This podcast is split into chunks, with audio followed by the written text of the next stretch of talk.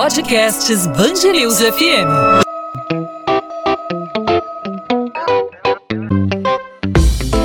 Dois às 20, com Maurício Bastos e Luana Bernardes. O Brasil já registra 97 casos da variante Delta do coronavírus, mutação descoberta primeiro na Índia. Desses, 74 casos foram notificados no estado do Rio de Janeiro seis no navio que esteve na costa do Maranhão, nove no Paraná, três em São Paulo, dois em Goiás, dois em Pernambuco e um em Minas Gerais. Pois é, a cidade do Rio já tem 23 casos da variante Delta confirmados entre moradores. Somente no sábado foram 16 novos registros. A Secretaria Municipal de Saúde do Rio afirmou que todos os casos e contatos próximos estão sendo investigados e monitorados pela Vigilância em Saúde. Segundo a Organização Mundial de Saúde, a variante Delta é a mais transmissível. Entre as mutações mais preocupantes estão também alfa, beta e gama. A última foi identificada em Manaus e predomina no Brasil. Inicialmente, ela foi batizada de P1, mas foi renomeada. Então, para falar sobre o avanço da variante Delta aqui no Rio de Janeiro, a gente conversa aqui no podcast 2 às 20 na Band News FM com o infectologista da Universidade do Estado do Rio de Janeiro, Marcos do Lago. Doutor Marcos, obrigado por aceitar nosso convite. Seja muito bem-vindo aqui à Band News FM. Tudo bem, prazer estar aqui. Como o senhor pode avaliar aí é, o que podemos esperar dos próximos meses? O Brasil vem aí algumas semanas com redução de casos, redução de mortes também, muito por causa da campanha de vacinação contra a Covid-19. Mas o que podemos esperar para as próximas semanas com o avanço é, da variante Delta, já que a OMS já alertou que ela deve ser a predominante em todo o mundo. Há uma preocupação muito grande, especialmente é, com as pessoas se sentindo aí mais livres, né, é, para dar uma saída, uma escapada. Não é momento disso, né? Não, não é. A questão é a seguinte: a vacina, é, provavelmente o que pode acontecer aqui no Brasil e que há uma grande chance disso acontecer é o que aconteceu em outros países é, da Europa, é, Israel e provavelmente isso vai acontecer no mundo todo. Essa variante Delta, ela é mais transmissível. E a gente não sabe ainda ao certo, mas existe uma chance muito grande, na verdade, de ela ser inclusive menos letal e dar um pouco menos de sintoma. O que faz com que ela fique ainda mais transmissível, porque uma vez que ela provoque pouco, pouco ou sintomas muito leves, as pessoas se confundem, às vezes não têm certeza que é o coronavírus e acabam não se isolando, tá? É, há uma dúvida se a nossa variante P1, né, que é a variante gama, é, ela vai ser, ela, ela se sobressairia diante da variante delta, porque existe uma competição, é claro, entre os vírus e uma das variantes é vai acabar predominando. Mas é, há possibilidade, há uma possibilidade grande, eu não posso afirmar, mas há uma possibilidade grande dessa variante Delta acabar se sobrepondo à variante Gama e é, se disseminar por todo o Brasil, na verdade, ser a cepa mais prevalente no mundo todo daqui a alguns meses. O que, que acontece? As vacinas disponíveis também são eficazes contra a variante Gama, tá? Mas como acontece no coronavírus como um todo, a maioria das vacinas tem uma eficácia muito boa contra casos graves, mas elas não protegem 100% contra você ter coronavírus. Então, é, o que aconteceu fora do Brasil, o que pode acontecer aqui, respondendo a sua pergunta, é a gente começar a experimentar daqui a uns dois meses, daqui a um mês, dois, um aumento do número de casos novamente, tá? predominantemente pela Delta, mas não termos um aumento do número de internações e de mortes. Então, a gente ainda né, isolamento dos cuidados. É, esse número, diminuição do número de mortes e de internações deve se perpetuar, inclusive com a da variante Delta, mas talvez a gente tenha assim, um aumento no número de casos. Entendi. Então, diante dessa situação, é, a gente pode pensar, é, é, prudente pensar, é uma tecla que a gente bate até bastante aqui, né? Prefeito falando aí de um Réveillon, de um Carnaval em 2022. É prudente pensar nessas, nessas festas, já com aglomeração no fim do ano e no início do ano que vem? Na minha opinião, hoje ainda não. A gente não é prudente isso. Mas, é, é claro, eu não sou gestor. Né? É claro que quando você pensa em Réveillon, em Carnaval, a nível de município, existe toda uma programação que precisa ser feita com antecedência. Né? Eu entendo esta parte. Mas dentro dessa equação, dizer, de se começar uma programação, é, a gente precisa entender que nessa equação há a possibilidade de aumento do número de casos pela variante gama e talvez essa possibilidade impeça que algumas, alguns festejos sejam realizados. A gente vai precisar do tempo para saber, entende? Por exemplo, eu vou te dar um exemplo prático para todos os ouvintes. No Hospital Pedro Ernesto, hoje, né, estava discutindo junto à direção a possibilidade da gente diminuir um pouco já a exigência de realização do teste de PCR para realização de cirurgia porque isso demanda, enfim, atrapalha um pouco, inclusive atrapalha alguns pacientes que precisam de cirurgia e isso acaba sendo eventualmente um impedimento. Então, com a diminuição do número de casos da incidência, a gente poderia começar a adotar novos critérios. Mas aí o que se ponderou? A gente não vai fazer isso agora exatamente por causa da variante Delta. Nós postergamos essa decisão para setembro, ou outubro, exatamente para ver qual vai, qual vai ser o comportamento da variante Delta no Brasil. A gente não sabe, né? Mas com certeza há a possibilidade, sim, dela predominar e provocar um aumento do número de casos aí. Agora, por quanto tempo eu não sei te dizer, né? Pode ser que isso se perpetue até novembro ou até o ano que vem, não sei.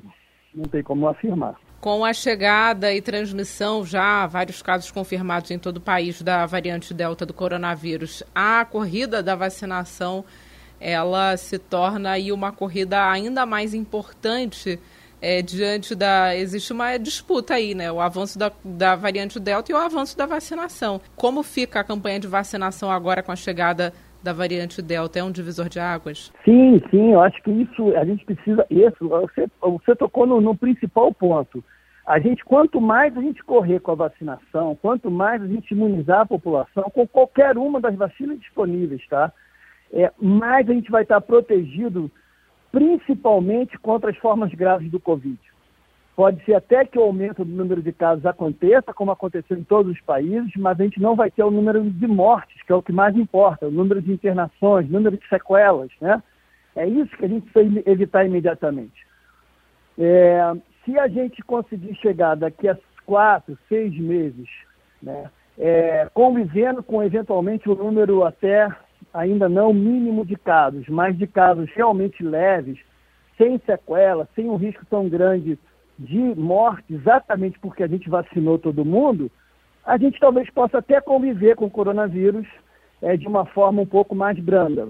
Mas a gente ainda não está nesse, nesse momento. Né? Então é, é por isso que é tão importante que a gente mantenha sim a vacinação. E eu acho que a variante Delta veio nos alertar sobre isso. Eu só vou completar uma coisa para os ouvintes entenderem, para as pessoas entenderem que estão nos ouvindo, o seguinte.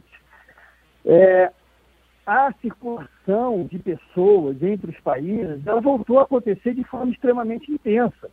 Nós temos uma delegação brasileira enorme em Tóquio, que vai voltar para o Brasil depois das Olimpíadas. Alguns talvez viajem para outros países antes de voltar. Nós temos a liberação já da França, é, mesmo para brasileiros que tomaram algumas vacinas. Muitas pessoas já estão viajando de novo para a Europa, para a Inglaterra, para a França para os Estados Unidos, voltando para o Brasil. Então, a entrada dessa nova variante é um fato. É um fato. A variante Delta vai entrar no Brasil, sim, e vai entrar com toda a potência. Agora, é, se ela vai predominar em relação à variante Gama ou não, não temos como afirmar agora. Né? Mas que essa possibilidade existe, existe. Se acontecer, sim, como ela é muito mais transmissível, a gente deve experimentar novamente um aumento no número de casos aí em setembro, outubro, a gente deve aumentar o número de casos de forma significante. Até porque o coronavírus, né, ele veio para ficar, ele vai fazer parte das nossas vidas a partir de agora, né? Não é algo que vai ser erradicado é, do dia para a noite. A gente vai ter que conviver com o coronavírus, mas, é, como o senhor disse, esse não é um momento de, de facilitar para o vírus, né? Isso. Exatamente isso. E a tendência é, Hoje até saiu um artigo no Globo sobre isso, né, de uma pesquisadora na Inglaterra, eu não recordo o nome, mas assim, a gente tem falado isso, eu tenho dito isso em algumas entrevistas, de isso é sabido no meio é, de virologia e de epidemiologia, de infectologia, a tendência desses micro-organismos, somente dos vírus, com o passar do tempo, é que eles se tornem menos letais e mais transmissíveis.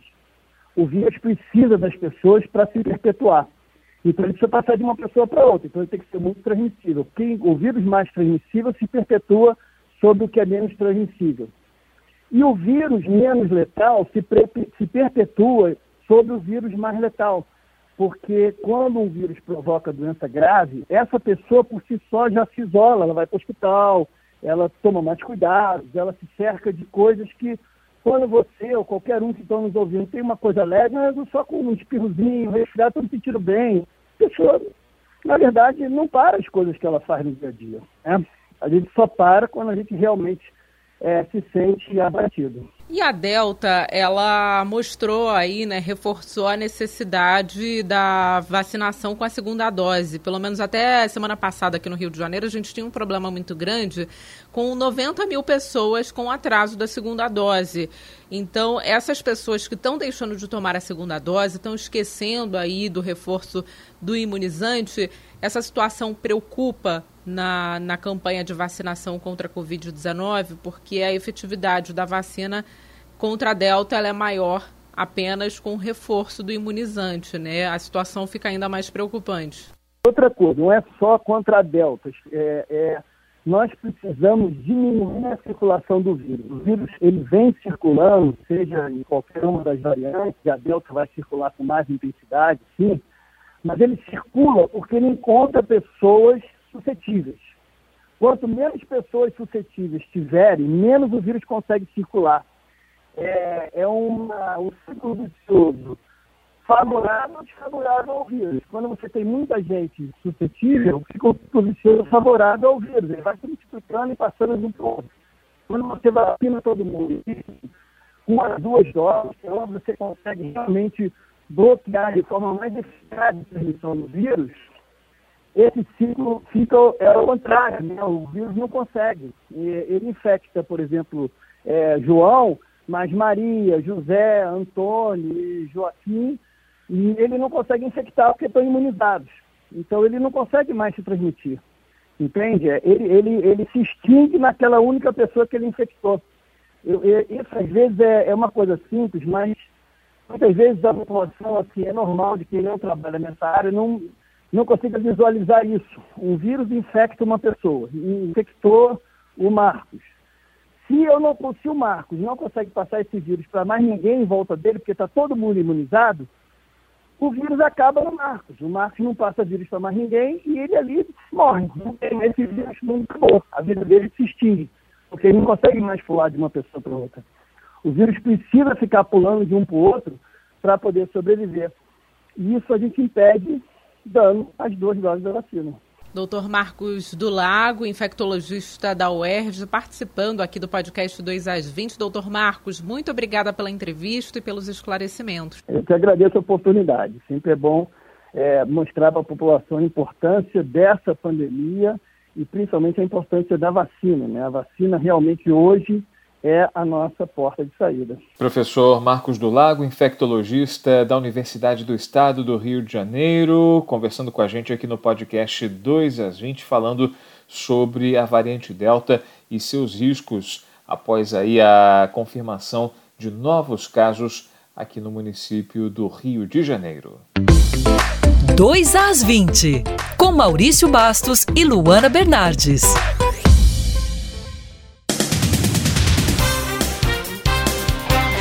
A falsa médica que usava o CRM de outra profissional para prestar atendimento em um hospital particular na Baixada Fluminense foi solta após uma decisão judicial. Bruna Carla Oliveira tinha sido presa em flagrante pela Polícia Civil por exercício ilegal da medicina e falsidade ideológica. De acordo com a decisão, a acusada não cometeu nenhum crime violento tem endereço fixo e é ré primária, por isso teve a liberdade provisória concedida. No entanto, ela deve cumprir medidas cautelares, como não se ausentar do Estado e comparecer mensalmente em juízo.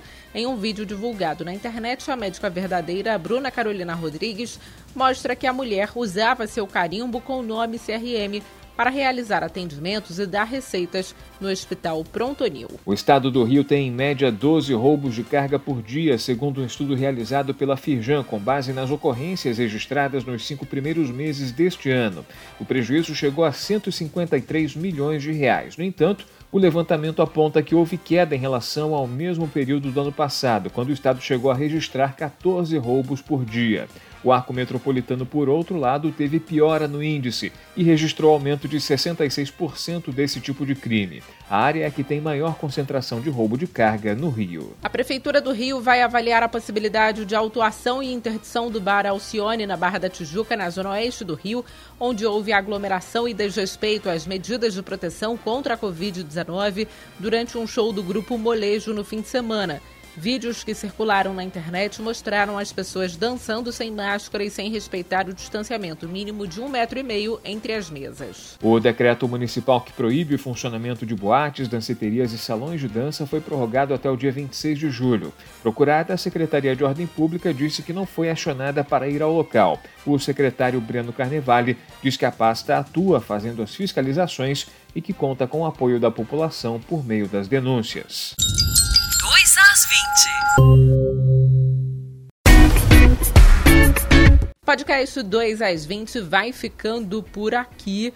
Hoje falando sobre uma situação que preocupa muito, né? O avanço da variante Delta do coronavírus aqui no Brasil como destacou aí o infectologista da UERJ, Marcos do Lago, é uma variante que pode aí ser predominante, né, aqui no Brasil e no restante do mundo, uma variante que pode ter uma letalidade menor, mas que ainda assim preocupa e mostra aí a necessidade ainda maior de um avanço mais rápido da campanha de vacinação contra a Covid-19 aqui no Brasil e no mundo, né, Maurício? Pois é, Luana, reforça a necessidade de acelerar a campanha de vacinação, fazer com que o imunizante chegue o mais rapidamente possível a toda a população, com uma campanha eficaz, um cronograma eficiente, rápido, para que as pessoas, a população como um todo, receba logo a primeira dose e também a segunda dose, e também reforça a necessidade da gente manter aí os cuidados sempre em alerta, né? Não relaxar,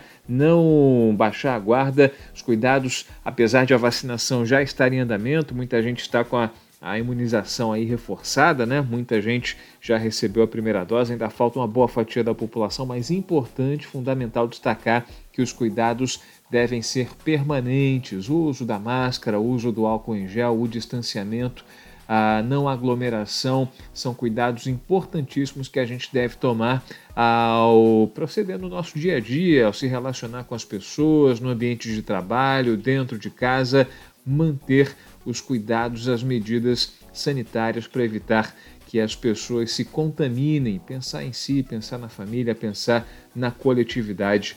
Isso é fundamental. Bom, o podcast volta nessa terça-feira com mais um episódio para você, ouvinte da Band News FM. Até lá você pode entrar em contato conosco pelas nossas redes sociais. No meu caso, o Instagram Bernardes Underline Luana, Luana com dois N's, onde eu falo sobre a coluna de literatura da Band News FM do Rio de Janeiro, dou dicas de livros também por lá e no seu caso, Maurício? Comigo você pode falar no Maurício Bastos Rádio. Maurício Bastos Rádio é o meu perfil no Instagram, pode mandar sua direct. Lá a gente fala sobre os bastidores do trabalho na Band News FM. Fique à vontade para participar, mandar a sua mensagem, a sua sugestão. E claro, também nos perfis da Band News FM, não só no Instagram, como também no Facebook, no Twitter. Todos os caminhos te levam até as redes sociais da Band News FM. Você pode procurar Band News FM Rio que você encontra a gente por lá. Podcast 2 às 20 volta nessa terça-feira e, claro, a gente conta com você, conta com a sua audiência e com a sua participação. Tchau, tchau, Luana. Tchau, tchau, Maurício.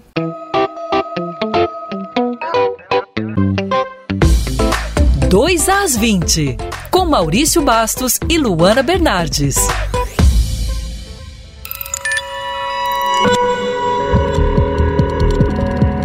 Podcasts Bangerils FM.